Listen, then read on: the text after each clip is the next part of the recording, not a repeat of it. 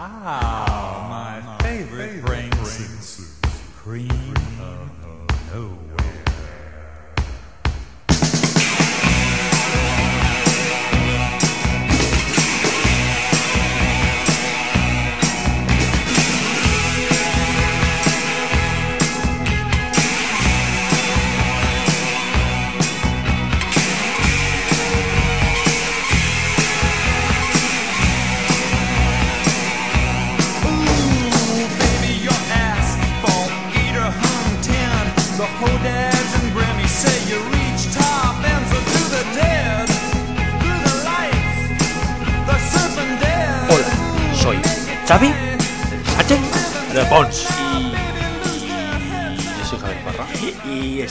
Estamos, ¿qué estamos? Estamos súper vivas. ¡Ey! Aquí estamos de regreso. Ala, te ha quedado un poco, te ha quedado un poco como de, de los 40 principales, Totalmente, ¿eh? totalmente. Es que yo tengo una edad. Tan fatalero eso, yo, yo ¿eh? nací en el 76. Yo, ¿Me entiendes o no? Yo he visto cosas que vosotros que tú Te ha nunca quedado querías. como, Sí. como para Oye, presentarnos la, lo que más está petando ahora mismo Sí, en sí, la tres, dos o radiofórmula. uno, Sí, total, se me ha salido, sí, eh, se me ha salido el rollo viejuno. Oye, ya ahora hemos recuperado lo de una semana, el programa después de una semana a otro.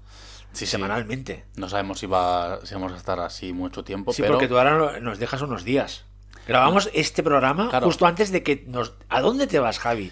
a Roma, o sea, cuando vaya a salir este programa, yo voy a estar por Roma, estaré viva.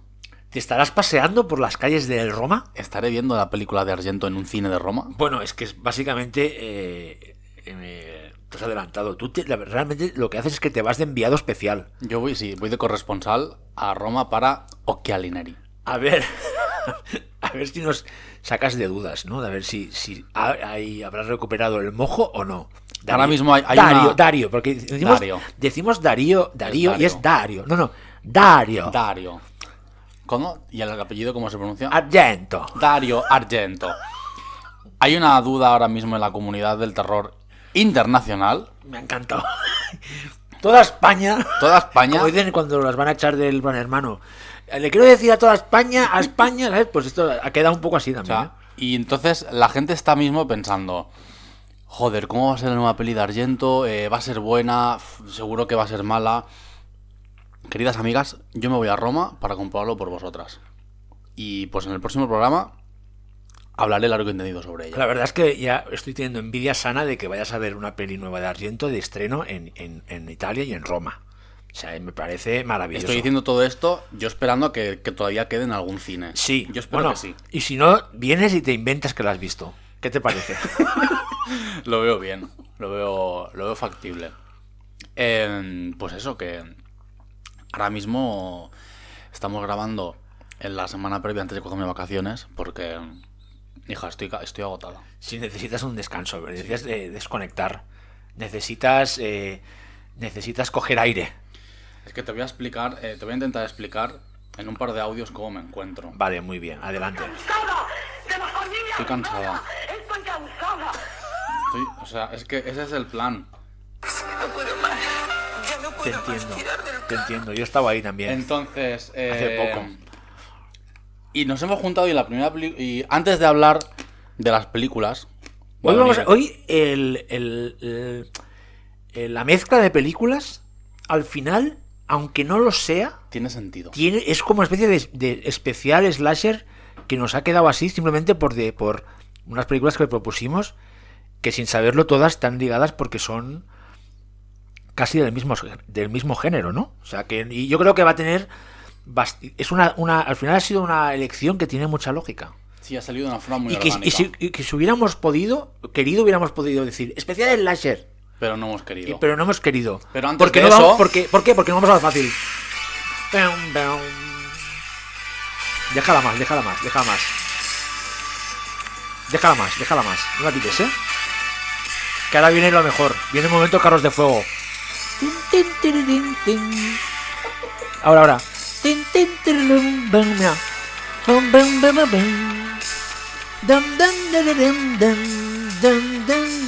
Dan ganas de correr a cien metros lisos o, o la maratón descalzo. A ver, informe semanal, como siempre, del terror actual. Javi, ¿qué tenemos esta semana? Esta semana, eh, claro, es que hace una semana que nos hemos reunido y las cosas eh, importantes ya las hemos contado en el anterior, pero es que eh, hace dos días, eh, de repente, yo amanezco por la mañana con las legañas en el ojo, abro Twitter y de repente descubro que resulta que están diciendo que X de Ty West no solo la están subrayando como su mejor película, sino que la definen como una cosa que aquí tenemos que cogerla con pinzas, que es esto de clásico instantáneo. Eh, sí. Que bueno, miren, yo puedo tener fe en ella, pero es que no solo eso, sino es que también están comentando que es que Ty West ha rodado una precuela. Y que es una de- trilogía, además. Ojo, eh. Que podría ser una trilogía o que está confirmado ya. Entonces, pues es que La verdad es que todo el hype alrededor de Ty West es, eh, con su regreso al cine de terror es una sorpresa. Y encima con muy buenas críticas de South by Southwest de gente bastante variopinta. sí. O sea, desde te puedes esperar, ¿no? Pues toda la normal, ¿eh? La claca de sus colegas ahí, que es normal que estén alegres de que Ty West vuelva a hacer cine de terror. Pero luego hay- hay otros y otras que no tienen nada que ver con su entorno cercano que la están dejando muy bien. De que es una cosa muy divertida, muy loca. Eh, ¿no? Se está hablando esto de que es una matanza de Texas en plan con, Sí, sobre todo esto, la gente habla con, mucho de eso. con metacine y, y que si cine X y tal. Veremos. A ver, aquí lo bueno es que nada, en menos de un mes están los cines. Qué ganas, qué ganas tengo de verla. que es una cosa muy rara. No sé si estás de acuerdo, Javier, para una, una producción de este tipo, ¿eh? que es eh, una producción pues media o pequeña, ¿no? Sí, porque esto sería la Eh, típica que tienes que esperar. Lógicamente, ma- sí, etcétera. Malignant sí que son películas o, o X que sí que llegan enseguida o que son estrenos mundiales, pero que una película como esta de Ty West se estrene tan rápido aquí, mola. Sí, sí. Mola porque no vamos a tener que esperarnos un año o tres meses. Qué ganas de verla. Y nada, pues ojalá sea Ty West ahora pues vaya haciendo sus cositas, ¿no? West siempre es bienvenido. Aquí ya lo saben las Siempre, y, ya y ha molado, siempre ha molado. O sea, tanto. mm, Muchas de sus pelis molan, pero el díptico que es la House of the Devil in Keepers, ya solo por eso ya es eh, adoración absoluta, ¿no, Es Javi? un genio, es un genio. ¿Sabes? En plan, que somos muy fans. Muchísimo. Y luego, ¿qué más tenemos? Eh, han salido los primeros pósters de la serie que adapta Resident Evil, que va a estrenarse en Netflix este verano. Que los pósters tienen buena pinta. A mí me gustó la última, ¿eh? ¿Te gustó? No me emocioné, o sea, no me pareció nada del otro mundo, pero yo creo que es una buena una peli bien. O ¿Sabes sea, por qué estamos... Un buen ¿Sabes por entretenimiento. qué hacemos este podcast juntas? Porque es que yo pienso lo mismo. Vale, vale, gracias, gracias. O sea, O sea, esa peli le llevaron una de hostias que yo pensé, digo, bueno, pues será un, un bodrio. Y, joder, eh, que bien adapta eh, los dos partes de los dos primeros videojuegos, toda esa secuencia dentro de la, de la comisaría, eh, las, la- todas las secuencias que salen en, en los interiores recuerdan mucho a, a los orígenes de los videojuegos. Me pareció una adaptación bastante Sí, sí, toda esa parte de la comisaría, que lógicamente es evidente, es John Carpenter, es Asalto a Comisaría número 13. No, mm, me parece una película de estas de hecha con eso que se decía antes, aunque suene viejuno, ¿eh? pero es así, con mucho oficio, de las que rara vez, ya rara vez se ven eh, este tipo de producciones medias, porque es una película que sí que tiene dinerillo, igual habrá costado 20 o 30 millones de dólares. Y no sé, es- también es verdad que eh, lo que hablamos a veces, hay tantos estrenos a la semana que las películas no se, se diluyen enseguida. Y esta, yo creo que algo mejor suerte, o sea, y mejor un mejor recibimiento. Para mí es un 3 de Y Letterboxd. Es un Roberts, 3, un Johannes 6. Roberts siempre en nuestro equipo. Sí, sí, totalmente. Nos Porque gusta todo. Poca broma con. Y, con y yo soy especialmente fan de la segunda de los tiburones. La de los tiburones ciegos. A los tiburones ciegos, que para mí yo la, yo la llamo la película de tiburones que hubiera hecho Lucio Fulci. ¿Sabes? Sí. Me parece, de verdad. ¿Yo la, la Hablamos recomendamos de, o no? Decimos, se la recomendamos Sí, mucho. sí. Hablamos de a 47 metros 2. que es maravillosa porque eh, eh, eh, tiene una cosa que me encanta, Javi, aparte de esto de los tiburones ciegos, y ese- yo creo que ese aire que tiene de Lucio Fulci, de, de esa, esa especie de cripta subterránea en la que viven estos, estos tiburones, que los protagonistas eh, eh, eh, optan por la peor opción posible siempre, para meterse en líos. O sea, Claro, es que eso es lo para eso es muy old school, eso es muy old school. O sea, que esa, esos chavales jóvenes, esas, esas chicas, decidan irse a esa gruta, que realmente ya se ve que no tienes que meterte ahí y tienes que estar despreocupado. Sí, vamos, no sé qué", y luego nos hemos quedado. O sea, me parece maravilloso. Esta, que vuelva esta ingenuidad. Sí, sí, Yo quiero que la gente haga estas cosas. Es que no es creíble, me da igual. Me da igual. hemos venido a jugar. Tú me entiendes lo que te quiero decir. Es que, claro que sí, como los de la matanza, que se van a montar ahí a la, a la Texas vaciada.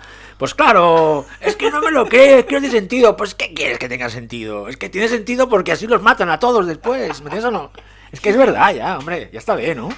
Y luego teníamos, porque claro, esto era el informe semanal, pero ya hemos. Bueno, Bueno, el em- anuncio de A la ver, serie quieras o no, también aquí es un poco, hacemos el pupurrí, ¿no? Un poco de, de las cosas que salen, ¿no? Y luego hemos visto el tráiler de una peli que tiene muy buena pinta, que se llama The Cellar, que se- sería como el sótano. o- Que, ya, que ya, hay una de los 80 que nos gusta a ti y a mí bastante. Fantasía. Que nosotros la vimos, ojo, nosotros la vimos en VHS en mi casa, Ujú. o en VHS de Recordvisión. prohibido. ¿Te acuerdas? Prohibido, ¿no? Prohibido, prohibido, Prohibido. prohibido.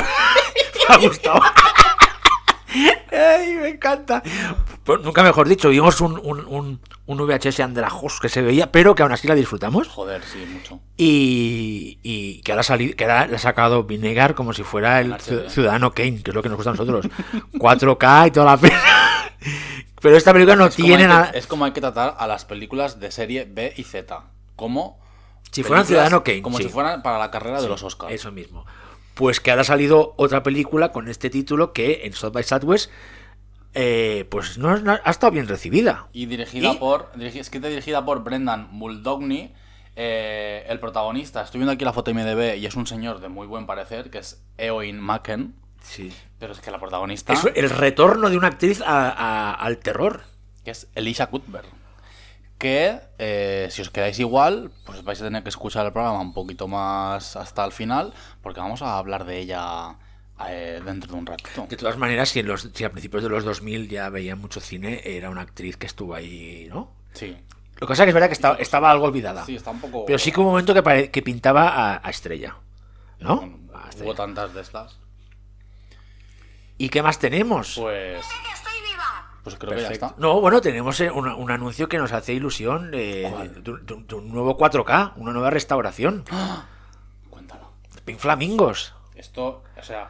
De John Waters, que eh, Criterion, hoy mismo, mira, justo hoy cuando entraba Javi por la puerta de mi casa, le he puesto el tuit ahí en la cara. He dicho, mira, Claro, eh, Criterion Collection, Xavi me ha recibido 4K. hoy en, en el rellano de su casa con, con- con la puerta abierta y, y, pues hemos estado un rato ahí hablando, con, eh, pues viendo cómo iba a ser la, esta nueva versión, viendo la carátula y tal. Y bueno, pues Nos hemos quedado hablando como, como vecinas. un poco más y acabamos ¿Entiendes? haciendo el programa ahí en el Sí. Sí, sí, sí, sí, sí, podríamos- ahora mismo la tecnología nos lo, nos lo permitiría, ¿eh? Sí. Lo que pasa es que podría venir alguien a, a preguntarnos, ¿qué hacéis? Está prohibido, no se puede grabar aquí. Bueno, la ¿Qué radio sería. Pues eso, que sale Pin Flamingos, nuevo máster, em, re- re- restaurado y supervisado por. O sea, supervisado la restauración por John Waters y que viene con estas guays, entre ellos una conversación nueva sobre la película entre Jim Jarmusch y, y John Waters, que, buah, estamos hablando de dos de los monstruos, Bueno, y teniendo... en el buen sentido, de- de- del cine independiente americano de los últimos 40, 50 años. Teniendo en cuenta que, que el, que el año pasado disfrutamos la proyección Sí, de, que tú la, de la que la, la padrinaste tú. Apadriné yo ¿Qué te parece, apadrinar? Sitges, Multiple Maniacs. Y aquella edición estaba de lujo, la de Sí, sí, sí, Criterion. sí, o sea sí, que- sí. Pues esta, no, esta lleva cargadita, eh, con dos audio comentarios antiguos ya, pero dos audio, dos, viene, bueno, entrevistas, otra entrevista a John Waters. Nos parece eh, lo más. O sea que ya estabais Y que acaben saliendo todas las pelis de Todas, John Waters todas. en, super alta definición. Os tenéis que meter ya en Criterion y Aparte, si no me equivoco, lo han anunciado hoy porque es el anivers 50 aniversario Sí, del estreno, o sea que sí, sí, todo el tiene su hoy. 50 años Pin Flamingos. Buah. La sigues viendo, la sigo viendo y digo, ¿esto qué es? En algún sentido, me Es, refiero. en plan- es una peli que no es imposible. Esto se dice muy a menudo, pero esta es una de las pelis que, sí, sí, que sí, no, no, no, que en la, tendría- en- no la existir hoy. que en la época esta del, del- que yo me he criado porque soy viejuno eh, no por nada en la época del VHS en los 90 cuando ya empezaba ya era un poco ya adolescente ya tenía como 16 17 años a me- y, y a mediados y ya me interesaba el cine algo más y sobre todo el de culto Pink Flamingos era como cuando la vi fue como ver yo qué sé o sea aparte era complicado en la época sabes O sea, no- Yo no la recuerdo verla en el videoclub nunca. ¿Sabes? Acabó sal- yo creo que acabó saliendo en vídeo, ¿eh? Tarde, ¿eh? Pero acabó saliendo. Y me acuerdo que fue como, ¿esto qué es? Lógicamente fue la primera película que vi de, de, de Waters sabiendo que era John Waters. Porque igual sé que vi Spray pero no, no sin saber muy bien la vi antes. Pero bueno, qué maravilla lo de Pink Flamingos. Y esperemos que alguien se anime por aquí a ponerla en el cine. Porque este- esta restauración seguro que también existirá un DCP muy chulo que se podrá proyectar y, y nosotros encantadas que nos inviten, ¿no? A, Por favor, a presentarlo. a presentarlo. Y salimos ahí, yo qué sé. Comemos caca. No me voy a comer ninguna Vale, mierda, vale, pero. vale, vale. No, compramos de estas de. de, sí, de estas de, fin de año. Hacemos acopio. Hacemos acopio. Vale. Aún se venden, ¿no? Las cacas estas de, de azúcar. Supongo que sí, ¿no? Sí, ¿no? Bueno. Bueno, pues vamos ya por el nuestra nuestro machambrat de películas, ¿no? Vamos a empezar por la primera, que es una película Que ya hablamos de ella brevemente el, el episodio pasado. Claro, es que eh, la gente que nos escucha pues ya tiene que estar un poco eh, con la narrativa que vamos teniendo ya durante los capítulos, porque ahora, eh, pues si no has visto, si no has escuchado la anterior, pues te estás perdiendo pues la, la precuela de, de lo que vamos Sí, a hablar. bueno, ahora. claro, que nosotros ya lo anunciamos ahí. ¿Sabes? Eh, pues vamos a hablar de Juegos Mortales Aka Deadly Games. Games, del año 86 o 82, que era 82, 82, 82. perdona. Y dirigida por, escrita por Scott Mansfield, que es una película que es la que vimos en el antes de grabar el, el episodio pasado. Eh, como ya os anunciamos, eh, dijimos y hemos dicho varias veces, somos, estamos obsesionados con el slasher clásico y este era uno de los que nos faltaba y como Arroba ha sacado una edición chulísima ahora en HD también, pues eh, la vimos y la verdad es que eh, a medida que iba avanzando la película era esto qué es esto esto esto es muy raro. Esto va a ser un slasher.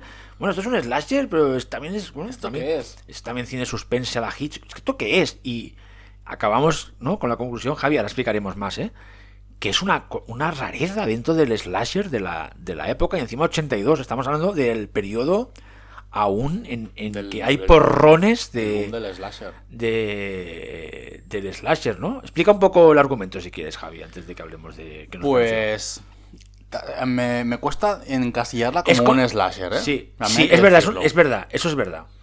También os tengo que decir que antes de empezar a explicar la trama, que si os metéis en IMDB, que no os asuste eh, que tenga un 3,7 de media. No, no, eso es buena señal en terror. siempre. Aparte de que es una buena señal, eh, yo creo que es una nota que es demasiado baja. Eh, aunque bueno, antes a lo mejor también lo decimos muy a menudo. Bueno, es que lo de las notas en era- es un Cristo, era lo de las notas en IMDb. Es un Eh, pues es una película que eh, el, el inicio puede recordar mucho a las, a las típicas películas, sobre todo de finales de los 70, tipo Sabe que está sola, el- o Sí, los tipos, sí. eh, el Woman in Peril, me encanta el término de Woman in Peril encanta, para las películas, en la que sale pues un asesino acechando a una chica en casa, eh, un tipo con pasamontañas que se cuela en su casa y la chica acaba muriendo. Pero lo curioso es que si luego, luego caes en la cuenta de que el asesino no la ha matado, sino que ella se ha caído por las escaleras. porque se la asusta, ventana. porque en el forcejeo hay un momento que se asusta y se tira por la ventana del pánico que siente de que va a ser, cree que va a ser asesinada. Entonces, eh, la historia nos, nos, nos presenta una serie de personajes que no son adolescentes, que esto es también una cosa bastante rara. de- de- Sorprendente, de este sí, tipo de cine. sí, sí, sí. Son una, pues, eh, pues eh, personas adultas. Sí, sí, dirías 20 largos, casi 30. ¿Verdad? Treintañeros. O treintañeros, Sí, son treintañeros. Treinta y tantos sería un poco como la serie aquella mítica. En, eso es española, ¿no? No, no, era, era americana. Creo. Ah, vale. Treinta y tantos. Pues no, es que no sé qué serie es. Bueno, es una. Creo que los 90, no sé tampoco. Ahora yo ya no Pues, acuerdo. sea, pues es un pueblo eh, en la que un grupo de amigos treintañeros Clase media, ¿no? Sí. Gente que vive bien. Que de repente empiezas a darte cuenta que hay unas dinámicas extrañas entre toda esta gente. Ext- digo extrañas no, no por el hecho de que me parezcan cuestionables, sino porque son extrañas, porque son cosas que en el cine no se veían en la época y tampoco se suelen ver ahora. Porque eh, viven el amor y el sexo de una forma súper Sí, libre. son swingers, ¿no? Intercambian, sí. intercambian parejas, pero esto te vas enterando poco a poco y dices, ¿pero esto por qué? Son- podríamos eh, catalogarlos como son personas poliamorosas, a lo sí, mejor. sí, también, sí, y, sí.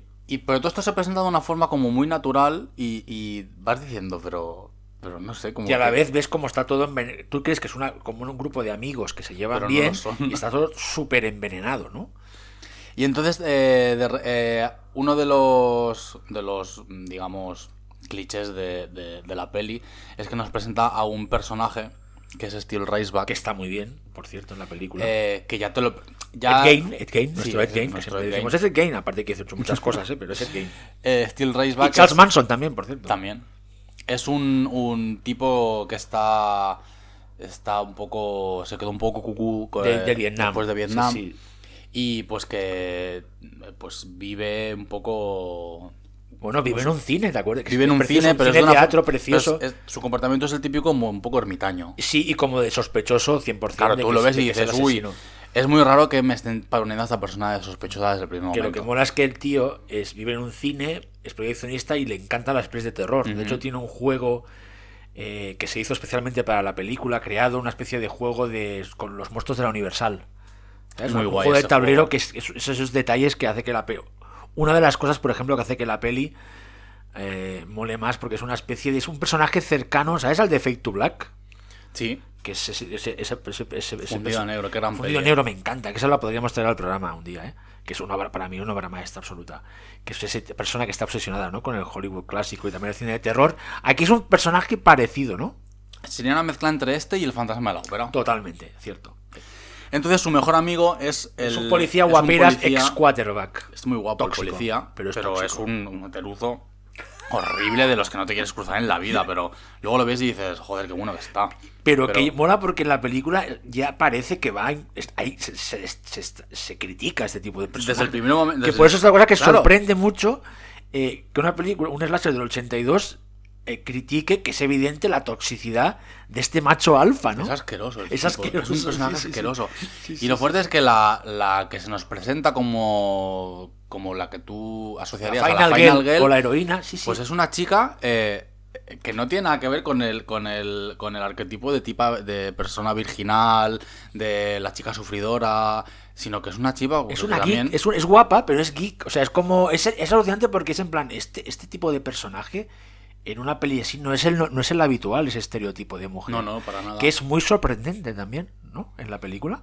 Y pues entonces mm, se empiezan a, a suceder una serie de muertes que están relacionadas con este juego que, que lo mueven unas manos que tú no, no ves no ves Sí, no que vamos lo- a explicar, ves el- quién- el- no vamos a hacer spoiler. Sí, sí, sí, sí. Eh, hay una la muerte de la piscina es muy guay Es más fabulosa, sí. es Sí, bastante desasosegante Sí, las muertes salen del. No es el típico muerte de slasher gore, así como muy. no son unas muertes bastante ingeniosas Sí. Y lo bueno es que la película está todo el rato con, con estos personajes extraños, marcianos para la época, no, no digamos, no lo, lo que he dicho antes, no Y, sí, marcianos. y con las no- dinámicas que tienen entre ellos también marcianas y. Sí, sí, sí, sí. sí. Eh, entonces todo el rato estás pensando con este juduit de quién, quién es el asesino, Sí, con- quién no, el quién va a Whodunit, morir. ¿quién es el asesino que está matando, está acabando con este grupo, con este grupo de amigos? Y entonces eh, de repente hubo un par de secuencias eh, en las que nos miramos y dijimos, esto no lo hace Godard. Totalmente. Momentos Te de, recuerdo- de palmiano. Te sí. recuerdo esa en la de el asesino mirando por la ventana, imagen congelada, zoom a su ojo y lo que se refleja en su ojo sigue en movimiento. No, no, no, me quedé. Tal o sea, cual lo he dicho, o sea, imaginaos, no os lo podéis imaginar. Fantasía. O sea, ese plano, si la película, que a mí, no me- a mí la película me parece una buena película, si la película fuera regulera o mala, ese plano para mí Te lo salvo. justifica toda la película. O sea, me, me salva la película, o sea, la recordaré, aparte de ese plano me recordaré. Que esa sensación de tú y yo estábamos en, en- en el, en el- en el comedor, nos quedamos como, pero esto qué ha sido, pero para bien, de bien, ¿eh? en plan, ¡guala! Que esas cosas a mí me pasan con, con algunas pelis. Por ejemplo, me pasó la primera vez que vi La Residencia. ¿Te acuerdas de los momentos de La Residencia en Sí. los que de repente la imagen se congela? Sí, sí, sí, sí, sí, Son, sí. son, son el, eh, decisiones artísticas que, son- que dices, ¿y esto por qué? Pero dices, pues muy bien, porque Sí, me suma. Y, que, y que rayan a veces lo- el experimento, lo experimental. Sí, sí, claro. O sea, rayan ahí el, el- bueno, el ar- Ryan ar- Phillip. Arta pure. El, Ra- el Ryan Phillip. Ryan Phillip. Ay, Ryan, tío. Ay, qué ¿Cómo se llama? Que hacía. ¿Te acuerdas de esa película que vimos juntos en un pase de prensa que él hace de padre que toca el saxo? Siete deseos o. Siete deseos. Esa nos gustó. ¿Era Ryan Phillip? Era Ryan Phillip, sí, el padre que toca el saxo. deseos. ¿Te acuerdas? A mí Ryan Phillip que me tocó lo Era que simpática, ¿no? Esa película. La- la volví a ver hace ¿Verdad poco. que sí? Nos. Y Sí, ¿y, cómo, ¿y qué tal? Sigue igual de bien. La recomendamos. Tanto ella como Ryan Phillip. Ah, vale, muy bien. Bueno, pues eso, que Ryan, que Ryan Phillip en lo, en lo experimental. Y claro, es que encima eh, no vamos a contar el final, pero es que, ¿cómo es ese final con esa otra imagen congelada? Y esa frase que dije, eh, eh, pero ¿esto qué ha sido? Uno de los finales más atípicos del terror de la época. Muy Y en, fuerte. y en esta sea, división más del, del cine más de explotación, más, más, o sea, realmente nos quedamos... Me atrevo a decir una cosa. Dila. Juegos Mortales es un slasher de autor. Estoy de acuerdo. Estoy de acuerdísimo. Ahora hemos creado un hype que la gente después va a ver del Bueno, y dirá, bueno, que no bueno. para tanto, es que no sé qué. No es para tanto. Pero nosotros Pues solo vemos eh, fantasía. Eh, inesperada, además. Así ¿sabes? que mm, disfrutadla. Sí. Mirarla sin complejos. Fijaros en los detalles. Y a ver qué os, os parece, aunque como dice Javi, es slasher, no es, está ahí en la, en, la, en la línea, porque también puede ser un Whodunit clásico. Lo que pasa es que, claro, como hay un- unas muertes, claro, es- es- y está hecha en la época que está hecha. O sea, si os gustan, si os gustan, a mí es que yo tengo, tengo una cierta Yo es que ahora estoy es- pensando, claro, es que me, me es difícil compararla con alguna más así de la, de la época, ¿sabes? se me ocurre, Por, pero por- también por- por lo, por lo diferente que son los personajes a mí lo solo se me ocurre compararla con, con The Prey. de Prey. Bueno, me Porque encanta, The Prey también es otro slasher que también juega con. con, Con, las expectativas Sí. del sí, que esta, esta película también juega, es verdad, de Prey y a mí el final que me alucina de The Prey. Que también vuelve a tener secuencias en las que la imagen se ralentiza. Totalmente, totalmente. No sé, hay un- una cierta. Una cierta serie de pelis con que, que supuestamente son pelis de explotación de serie B que tienen que ser como cosas random. Que tienen esta, estos elementos artísticos que yo creo que las ensalzan de alguna forma que, que siempre merecen ser reivindicadas. Vamos a decir que The Prey es la de 1983, ¿eh? digo, para la que la Sí, gente porque no se hay varias. por- y dirigida por Ed- Ed- Edwin Brown, que también fue recuperada. eh, por- una- yo tengo por- la yo copia tengo- de- yo también la tengo, la de Arrow, la compré. Que estaba, es una peli que estaba perdidísima. Sí, es una peli muy guay. Y además. que yo la, yo la recomiendo también. También es verdad que estamos hablando de slashers ya para gente que está muy loca con- por los slashers como nosotros. Mm, sí. ¿Sabes? Porque hay gente que pues es un, es un tipo de subgénero de gente. A veces eh, tengo un colega que decía, es que los subgéneros, un el slasher ya es un género casi, o sea, en, sí. ¿Sabes? Todos los, está, este- este en el terror, más que subgéneros, ya hay géneros dentro de otros géneros. O sea, en plan, dentro del terror ya hay un... ¿no? Casi son géneros en sí. Pero es que si queréis profundizar más en el slasher, Deadly Games y también de Prey es una sesión doble perfecta, ¿eh? O sea, para, para descubrir cosas diferentes, con, con desenlaces que no son los, habitu- los habituales en, en este en este tipo de películas. Es que he puesto la luz porque es que me estaba quedando ciega sobre Mira, la muda. es que se nos ha hecho de noche eh, mientras grabamos aquí en el paseo de la zona franca, Barcelona. Passeig de la zona Eh, y ahora vamos con otro slasher eh, que hemos, que hemos, mucho más moderno, que hemos elegido porque a raíz de la matanza de, de la nueva matanza de Texas apareció a salir otra vez mucho en las conversaciones. Lo que eh, y encima para bien, que esto me alegra porque es una película que tú y yo eh, la, la amamos en su momento. Yo, tú crees, yo fui al cine y tú también, Yo ¿verdad? también. Fuimos- y yo fui con mi madre, me acuerdo que nos lo pasamos pipa con la película. Y que yo- yo pensaba que, que no estaba tan bien considerada y lo está, que es, lo vamos a decir ya, ¿no? La casa de La cera Casa de de Jaume. Collet Serra. Eh, y dijimos, oye, pues ¿por qué no le damos otro ojo? La, volvemos- una la volvemos a mirar y, y a ver cómo... Yo hacía años que no la veía, ¿eh? Yo no, yo la suelo ver bastante. Eh, Tengo que decir que es una peli mu- sin, sin tener esa representación, es una peli muy marica, La Casa de Cera. Tú le a- si a un marica no le gusta La Casa de Cera, pues no quiero que sea mi amiga. pero, ¿por qué lo dices? ¿Qué, qué tiene de...? Mm, bueno, no lo el, sé. el- el- el tono, algo, el espíritu, hay algo. Sale el- Paris Hilton. Paris Hilton también, sí. También, o sea, eh, ¿y a, a quién no le va a gustar La Casa de Cera? ¿Qué, o sea, ¿qué tipo de ser sin alma eres si no te gusta La Casa de Cera? Estoy completamente de acuerdo. O sea, ¿qué, o sea, ¿qué más quieres? Un slasher de calidad. Casi dos horas, tío. Dos horas de, de entretenimiento macabro, siniestro, gore, violento. Paris Hilton. Vean a París morir. Vean a París morir, que Esa es como la, la- como la el- metieron. O sea, El tagline. Eh, es que es, maravi- es maravillosa. Esto era un remake, ¿no? Es, un, de- de- es del sello, ¿no? De Ghost House, ¿no? ¿Es Dark? Castle. Dark Castle. No, Ghost House es el de San Raimi, perdón, no me matéis los, los, los puristas los del género, me he equivocado. Eh, Dark Castle fue una, una- un remake de la película original de, de Michael Curtis del 32, Tres. 33. Lógicamente, lo único que comparte con la con original de Michael Curtis es que hay, hay- hay muñecos de cera y el, el logo, el logo- el- el- la tipografía de House of Wax que, que hay en el museo que aparece en la peli de Collier Sierra, que es exactamente la misma que la del póster. original.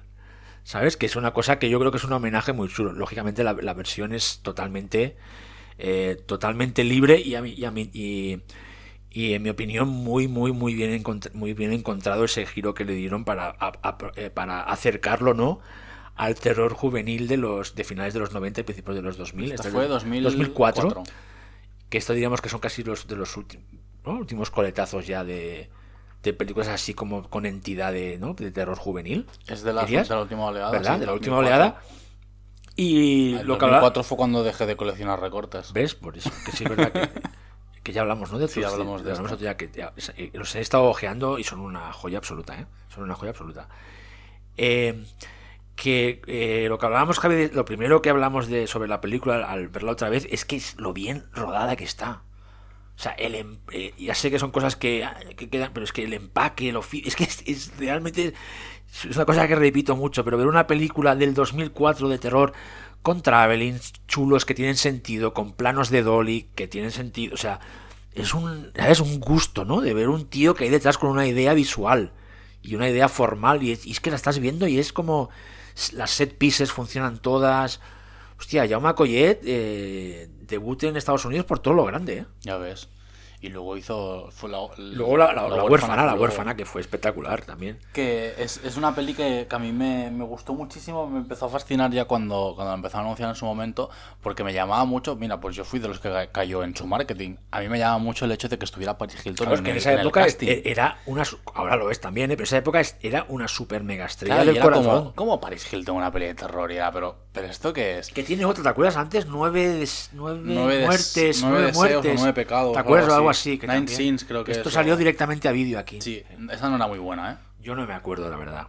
Y, y yo fui de los que cayó en ese red de marketing. Y Pues yo. que lo fuerte es que luego vi la película y dije, ah, hostia, pues es que ella lo hace bien. Porque es que ya está muy bien en la peli. Y encima, eh, yo imagino que, la habréis visto ya la casa de cera. Sí, y si no la habéis visto, sí. eh, hay una Las cosa que. sí, casi todas. Hay una cosa que me fascina de- de- del, del hecho de que esté Paris Hilton en la peli es cómo ella misma es eh, se autoparodia a sí misma y se ríe de, de todo su escándalo con la Sí, sex tape. sí, yes. Porque hay un par de momentos en los que sale, se bromea con el personaje de ella grabándose que supuestamente está teniendo sexo, pero luego no. Luego eh, el momento de su muerte, que su muerte es una de las mejores muertes del cine de terror de los años 2000. De hecho, no solo eso, sino toda la, toda la escena previa, la, la- el, toma y daca con el asesino. Es Sí, claro, o sea, to- todo su, todo- toda su secuencia de, de persecución y tal es, es espectacular. Sí, sí. Y, y incluso cuando después, cuando, cuando su personaje muere de esa forma tan salvaje, el asesino sigue mm, reco- haciendo recochineo con el Sí. hecho de estar grabándola en vídeo. Entonces, me parece, o sea, yo que considero que ella es una persona más inteligente de lo que, Sí, de lo sí, que sí, la gente se piensa, el hecho de que ella eh, optase a, a hacer ese tipo de papel me parece maravilloso.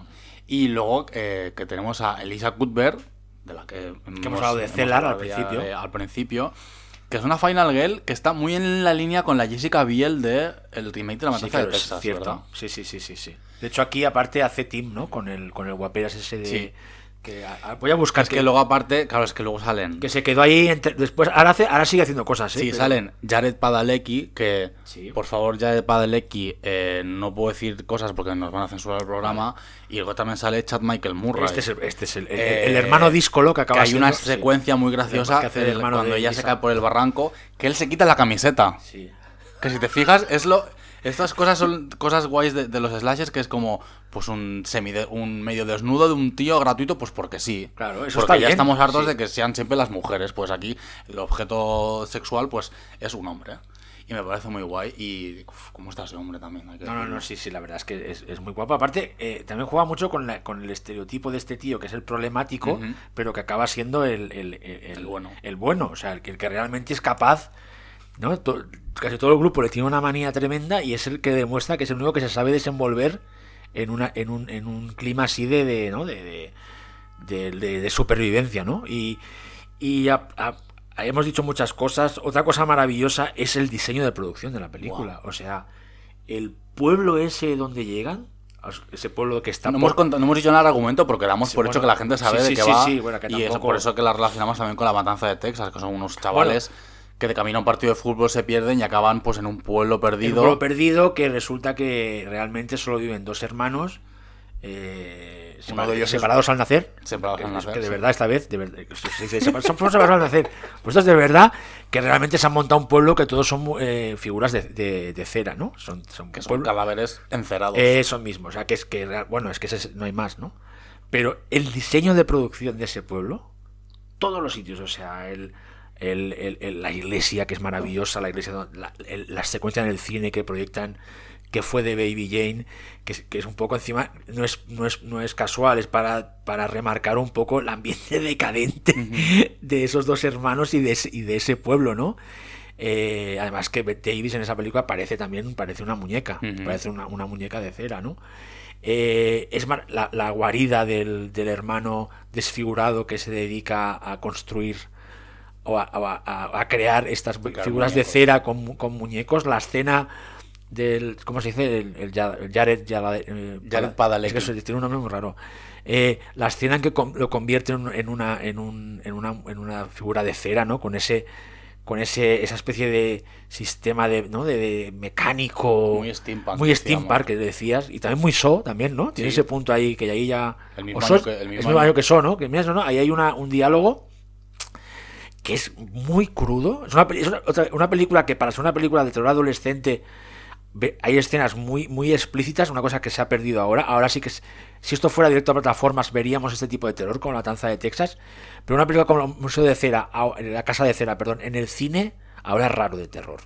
¿Sabes? Con, este, con que sea tan explícita y aparte a a un público juvenil, ¿no? La escena esa que le cortan el dedo gordo a Lisa Cooper, que eso se es ve. muy fuerte, es eso muy fuerte muy esa fu- es que lo ves ahora y es dices, coño, ¿sabes? En plan, pues eso lo pudimos Y ver duele, en y una duele. y duele, y, lo, y- lo vimos en una butaca de cine, ¿no? En plan, es realmente es, no sé, está llena de aciertos. Siguiendo con el amigo este Paladeki, cuando el amigo descubre que es una, figura de cera y le empieza a romper la cera y se ve la cara, en carne viva, el ojo, es que es maravilloso, es que es grotesco, es, es macabro en el mejor de los sentidos, ¿no? O la primera vi- visita de, los de la pareja de Jared Paladeki y Lisa al Museo de Cera, cuando cogen esas figuras que son como mitad humanas, mitad monstruos marinos, hay un gusto por el detalle.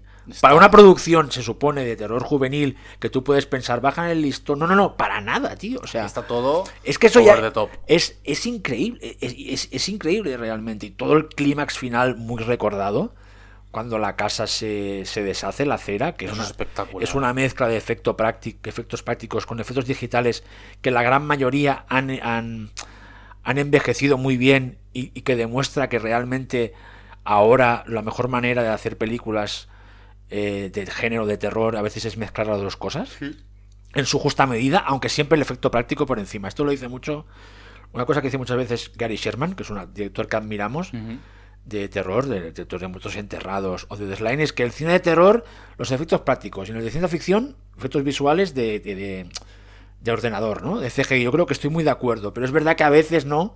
A veces no te En queda nombre de terror puedes hacer algo digital, ¿no? Y aquí realmente el equilibrio es, es, es perfecto. Y, y que es fantástica la película. Y eso, que dura dos horas, no se hace larga. Ahora todo el mundo diría, va un slasher de dos horas, no sé qué, no sé cuántos. por Como los plastas de no. Empty Man, es que dura dos horas y pica, te enteras de nada, tío. Empty Man, la gran película del año pasado. Tengo ganas de verla otra vez. Yo la veré otra vez. Y aparte dicen que ahora en, en Disney Plus está la versión correcta, ¿no? Con el cropeado Con el, con- sí, con el ratio este de, de ratio de Y imagen, formato Jared Padalecki también Final Boy de el remake de Viernes 13. que nos encanta, que también Marcus Nispel, Marcus Níspero, Marcus Marcus Níspero, que, que nos encanta, nos encanta. Y tam- también, porque aquí espero que, que remake. nos lo quieran subrayar, que además de la versión del 33 tenemos la de los años 50. Sí, de André de Toz, de que es de Vincent Price. De hecho, Vincent de hecho el hermano desfigurado se Se llama Vincent. Vincent, se llama Vincent. Y todas las figuras y cuadros están firmadas por Vincent. Claro. Que yo creo que es un homenaje. Claro, total. Es un homenaje Una- total a Vincent y- Price. Y, muy chulo, o sea, me Sí, refiero, sí, sí. lógicamente Es, es evidente, pero que es un, es un homenaje, es un homenaje muy chulo. o sea, Ahora off the record te voy a decir una cosa, esta que... Vale, esto la no lo puedes decir en antena, ¿no? Que nos chapan el programa, ¿no? Recuérdamelo. Pues nada, que si hace, te lo que si hace años que no veis el Museo de Cera, La casa de cera. la casa, qué, ma- qué manía, ¿eh? Estoy fatal, tengo una edad, tengo 45 años, ¿qué quieres? Eh, la casa de Cera, os Es el recomendamos... momento. Está en HBO. Ah, está en HBO, ¿verdad? Porque es Warner, porque es de DVD, Warner. pero está- está está en en HBO, HBO. la tenéis en HBO Max. Eh, si hace tiempo que no la veis, a por ella. Y, y Es un mira, planazo de sábado noche. totalmente. Y además, nosotros hemos hecho esto porque queda ya registrado que en Estamos Vivas amamos locamente eh, la casa de cera. La amamos, sí, sí, yo ya la O sea, amaba, totalmente. pero así, así lo he, lo he Fíjate, aún no la apunto. Ahora, Ahora, ahora, a día de hoy no la ha puntuado en Letterboxd. Pues le voy a poner 4. 4 sobre 5. ¡Toma ya! ¿Qué Me diría? parece. ¿Qué? ¡Págame! Eh, Pues eso mismo. Es, me parece que es un 4 rotundo. Ryan- un 4 Ryan Phillip. Ra- Un 4 Ryan Phil. Vale. Vale, venga, Y- perfecto. Vale. A 4 Ryan Phillip. Phillip. Eso suena más. Vale. Eh, siguiente película Qué, que qué buena tratar. intenciones. Joder. Esta, esta no es de terror, pero igual un día hacemos un. ¿Sabes? Joder, eh, intenciones. intenciones. Ojo, eh. Ojo, ojo con Oh, esa película. Me encanta, me encanta. tío. Esa es otra de las películas que me obsesionó. Joya, joya. Tenía el, el póster, lo tenía puesto en la agenda, que yo estando en la ESO. Que era como, pero niño, señora, ¿dónde va usted? Eh, ojo, Sara Michelle Gellar, que quería, que quiso, eh, dijo, soy Buffy cazavampiros, pero se os va a caer el coño al suelo cuando veáis el papel que voy a hacer aquí. Es- esa, bueno, esa hermanastra Es ninfómana, coca- Sí, sí, cocainómana. Es maravillosa. Oh, qué mala es ella. ¿Sabes? Qué mala sí, Bueno, es. es, es- es de- Qué gran película. Pero vamos a hacer un día de esas pelis, Pelis raras. Raras de, de adolescentes que son así como, eh, como retorcidas, ¿no? Enfermizas. Que quieras o no, tienen Mira, algo de de, terror. repente Crueles Intenciones, Caramelo Asesino, que es, como- es que es más y comedia. hay negra. más, ¿te acuerdas que cuando Javi trajo aquí sus carpesanos con las películas que, que él, él- él guardaba los recortes, salieron estas est- est- cosas como rumores que matan, Rumores, que- ojo, o de eh. Skulls que nos encantan. Pero es que luego también había ¿Sabes? otra, no sé si te la recuerdas, La Última Noche, con Tara Reid. Sí, es verdad, la que última sobre- noche. Trataba sobre una violación y lo trataba Sí. todo como una especie como de, de película de Sí, sí. Esas, eso Ojo podría ser un pelis, especial eh. Estamos Vivas, ¿eh? De esas, Tengo unas porque ganas de volver a ver rumores que matan que no lo sabe nadie. son estos, estos thrillers, ¿no? Que rayan a veces el terror, rayan Philip. Fanática, que ya hablamos. Fanat- sí, sí, sí, que no sé. Eh, eh, es una idea, ¿eh? Yo creo que tarde o temprano se van a, van a venir al programa. Sí, sí. Y mira, para acabar, eh, vamos a hacer un programa doble. Eh, Un programa doble dentro del programa de Estamos Vivos. eso mismo, que es eh, dos películas, que una es la original y otra es el remake.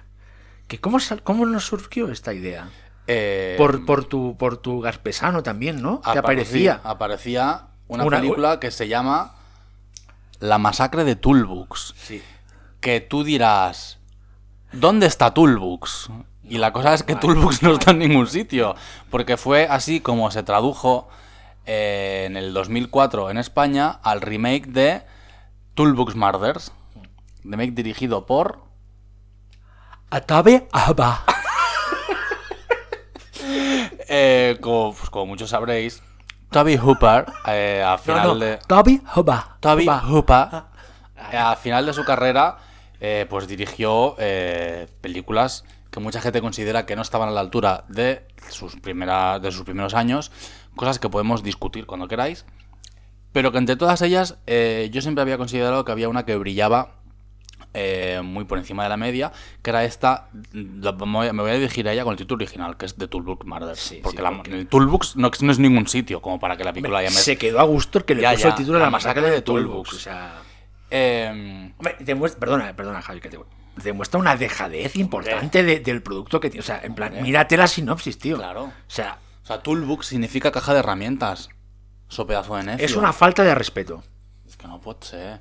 Es que es, es- es uno de los peores títulos, eh, de unas peores traducciones de título junto al de Ice Princess, titulada Soñando, soñando, triunfé patinando. Totalmente. O sea, yo a este tipo o esta tipa la llevaba a- lo llevaba al tribunal de la Haya. Hombre, allá está bien. ¿Qué te parece? Por crímenes contra la humanidad. Me parece fatal. Entonces, Entonces, va, dale.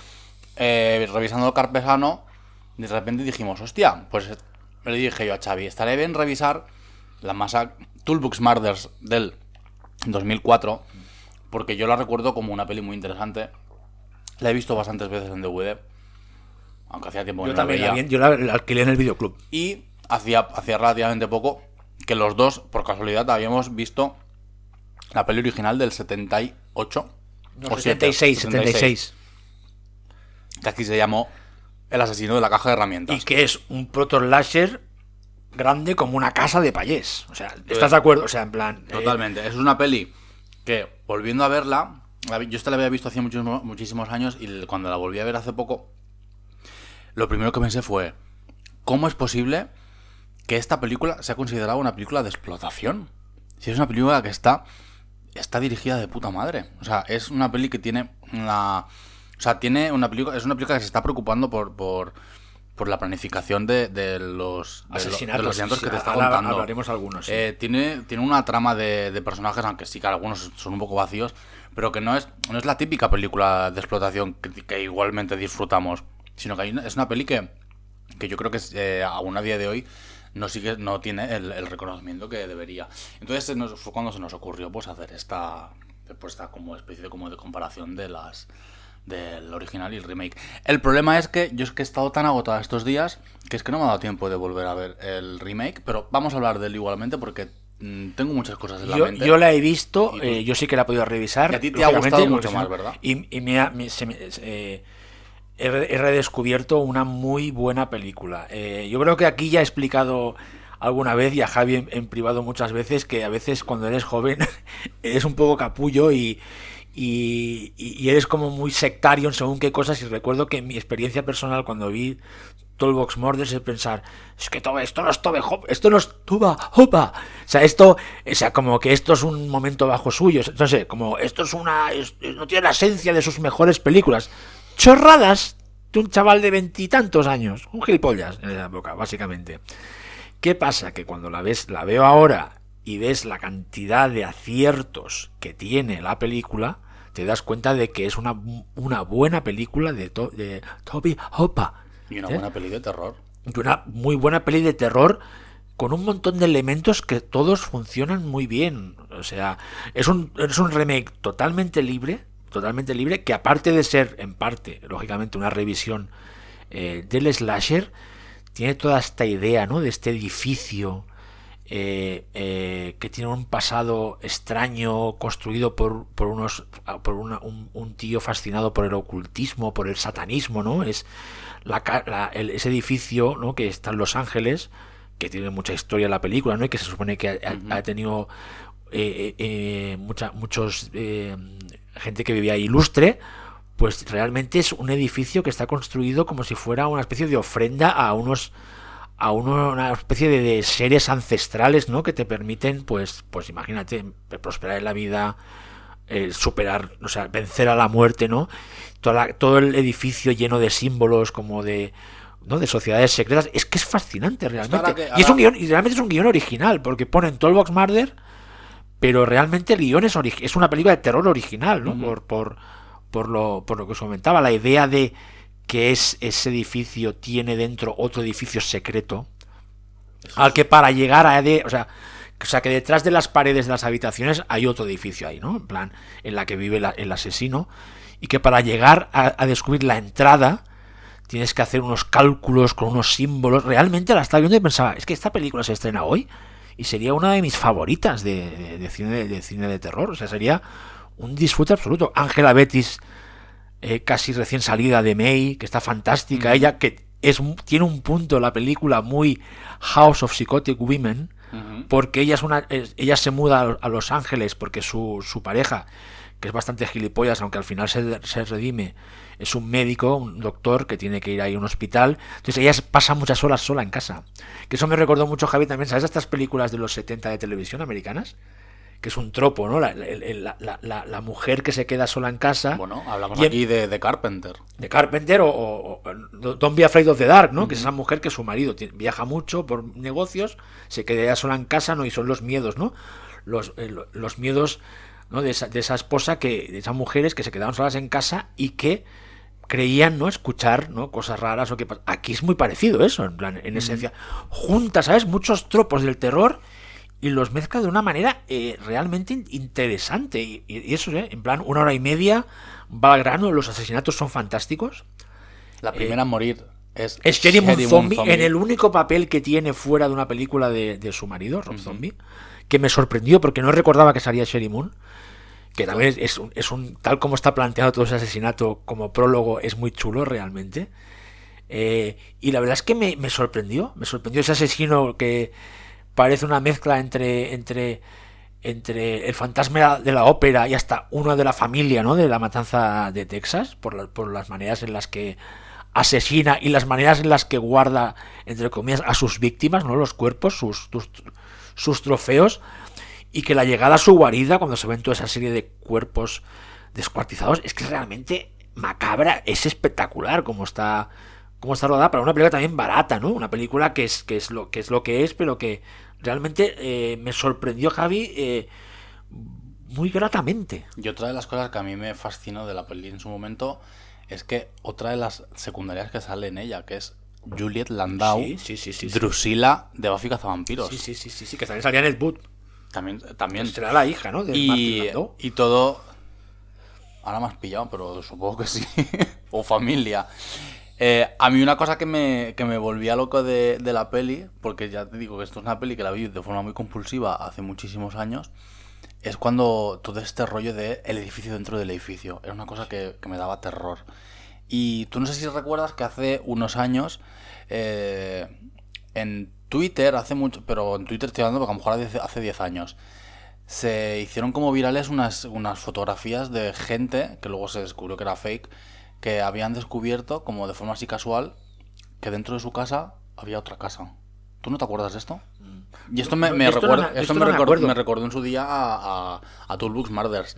Eran, bueno, imágenes de una persona que decía, ah, pues estaba en casa y, y hemos tirado un tabique y mira lo que hemos descubierto. Y pues como en, en- en lo que vemos en la peli, que descubre unos pasillos y unas habitaciones que supuestamente no deben estar ahí, eh, pues se descubría esto y eso Que, me eso- daba... que es otro tropo también muy del cine de terror, ¿no? Aparte, por ejemplo, en televisión hay un estupendo TV movie que es Bad Ronald, de ese niño que vive también en, dentro de en una, en una pared, o sea, en una falda. no lo he visto. Sí, pues es fantástica, es de los 70, de un niño que creo que muere su madre, que es sobreprotectora y, y que no salió nunca de casa, entonces la madre le hace como una especie de eh, un cuarto secreto, ¿no? Detrás de la pared, entonces se muda ahí una familia y, y están viviendo con ese chico sin que, los, que, la- que es, eso fantástica. Bueno, o, o de el- Pact que nos encanta sí, también.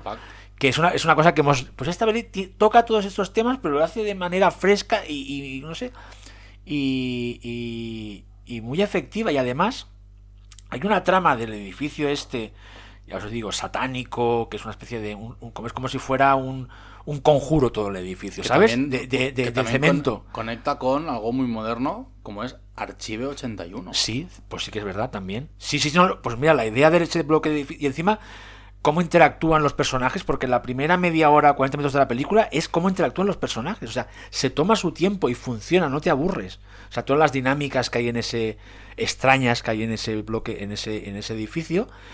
Eh, que es eso, ¿no? Que el edificio es como una especie de gran conjuro de, de- de cemento te llegan a explicar un poco qué es, pero no exactamente el, detalle. O sea, que tú te tienes que hacer, que eso, eh, que deja eh, que el espectador utilice su imaginación, que eso está muy bien para, y que es muy, muy Lovecraft, por cierto.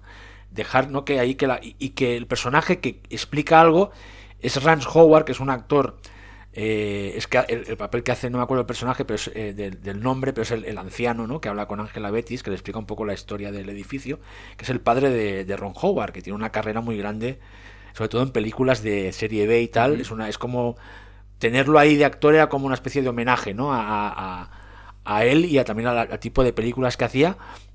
Es lo único que explica algo de la historia del edificio, pero no sabes muy bien que esa entidad, ese asesino que tiene algo de sobrenatural, intuyes lo que es, pero no te lo explican. Ostras, me parece para una película, ¿no? Que acabó saliendo aquí en España, por ejemplo, directamente a vídeo, eh, me parece valiente que se atreva, ¿no? A- Porque otra película te lo explicaría todo masticado, ¿no?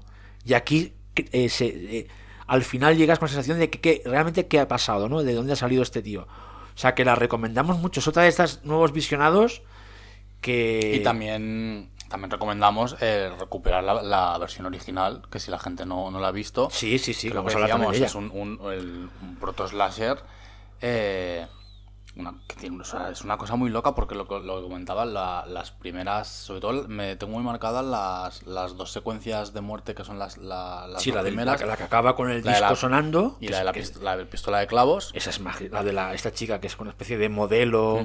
Que es muy cruel ese asesinato. que es un tipo que va vestido eh, de- es un poco un, también un un- pasamontañas. La verdad Sí. es que es, es muy inquietante ese pasamontañas. como el de Juegos Perversos, que Sí. vestido con un Sí, sí, pasamontañas. sí, sí, sí, sí, sí. Eh, y claro, entonces él va con su eh, caja de herramientas y elige de dentro de la caja con qué matar a, a cada una de las víctimas. Por cierto, otro, otro asesino, como hablamos la semana pasada de Alius Vitalis, que es por culpa del, del- del fanatismo religioso. Aquí es un tipo que, que es verdad, que se, se descubre que es un tipo Que que, entendemos está... también que es católico, o sea, del, Claro, de- claro. de- o sea, que es... Que es Stop catolicismo, por sí, favor. sí, sí. Eh, hay una cosa que hace, que hace muy bien la película, que es que te descubre la identidad del asesino mucho antes de que vaya a acabar la película. Pero eso es porque pues van a venir unas cuantas sorpresas. Y lo hace de una manera que es que hace que todo sea aún más malsano y enfermizo, porque Cameron Mitchell, que es el asesino, es que lo borda. O sea, es, ter- o sea, es un tío que está diciendo las cosas más siniestras que te puedas imaginar mientras está chupando una piruleta. Ya, y te ofrece una piruleta. O sea, da una grima Cameron Mitchell, que Cameron Mitchell yo soy súper fan de esta etapa de finales de los 70, principios de los 80, donde el tío ya estaba totalmente alcoholizado y muy mal, y seguía haciendo estas películas de terror de serie B, porque salen un montón. Cameron Mitchell es un actor eh, guay de, de- de- de- Hollywood. No llegó a ser una superestrella, pero sí que fue un actor importante en Hollywood, que luego acabó en Italia, sale en, en una película de vikingos chulísima de Mario Baba, por ejemplo. Y aquí ya estaba en los últimos años y es que lo borda. Tiene ese rollo decadente, de envejecido, ¿sabes? Y, y- y- realmente lo hace, lo- lo- lo- lo- es magistral y, y- y las- y yo creo que Javi, que se sepa relativamente rápido que es él, es para que podamos verlo a él en, en acción, al Sí, actor. claro, yo creo que es la, es la En excusa para- perfecta. Y luego, claro, lo que decía Javi, los asesinatos son ultra modernos. O sea, el primer asesinato que acaba con un plano del disco que está sonando, que es una especie de canción de easy listening, de soft pop, como si fuera de los Carpenters, es que es muy moderno. Esto se lo, se lo hemos visto hacer a directores en los 90 y en los 2000 y ahora nos parece muy normal, pero en esa época no era normal, ¿sabes? Con una escena tan atroz de, de- de violencia estuviera, tuviera este contrapunto de esta canción de, ¿no? Tan, tan, tan soft rock. Y luego el asesinato de la de esta chica que es modelo, que es stripper, en la- eh, con- es que es, preci- es, que es, una- es preciosa en su, en su, en su en lo siniestra que es y es macabra, como está planificada, ¿no? Casi parece, parece en la escena de psicosis de la ducha, pero como deconstruida, ¿sabes? Sí, sí, es que Es que es, es- La forma en la que en la que te presenta todos los horrores y te los echas en la cara, pero te los hace de forma bonita, como es una forma de Bueno. decir, pero pero ¿por qué me está gustando y el esto? prólogo, y el prólogo totalmente experimental que parece taxi driver a ratos. que yo pensaba, yo pensaba, No, no, que te hace que te hace pensaba que, te- que tenía el de Weather escacharrado. No, Digo, no, no, no, pero es si que es así- nuevo. Es alucinante, o sea, el- el prólogo es experimental, te explica sin que tú lo sepas aún por qué el asesino es un asesino y por qué rapta a, a jóvenes y juega con dos planos temporales. Lo que pasa es que tú en ningún momento eres consciente de... No de- es como si una cosa que te tiraran al, incon- al, al- a tu inconsciente para que lo pilles, ¿no? En plan, que es totalmente... exper- Y, y es precioso. O sea, es que yo me quedé- cuando la volví a ver, fíjate, eh, la repasé para el programa por encima, me volví a poner el prólogo. Es que el prólogo es muy bueno. Porque era en plan, hostia, porque no recordaba bien. Y es eso, y realmente juega a.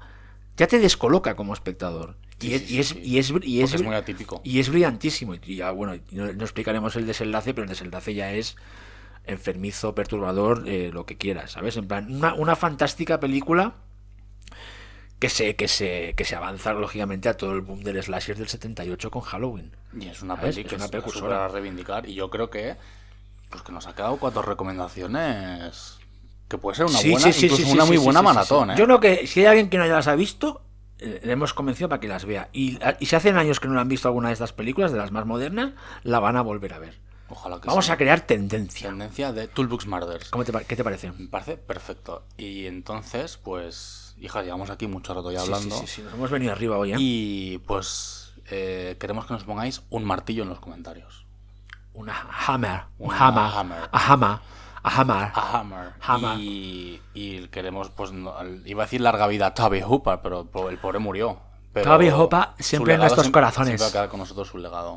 Y nos gusta, mira, y vamos a decirlo, otra peli que nos encanta de esa época, rápidamente, Javi, Cocodrilo nos encanta. Antes de que vaya a Pero hacer yo... Cocodrilo no es de esa época, es del 2000. Pero es 2000 también, es 2000, es época Ah, 2000. vale. Tenía- es que de tenía-. Tenía en mente eh, las cajas de herramientas. ¿Sabes? Un slasher con un ojo. cocodrilo. Ojo, voy a voy- Cocodrilo es una hablando. peli con un CGI horrible, pero que Toby Hooper eh, la vende como un slasher en un pantano en la que un grupo de adolescentes es acosado por un cocodrilo gigante, evidentemente.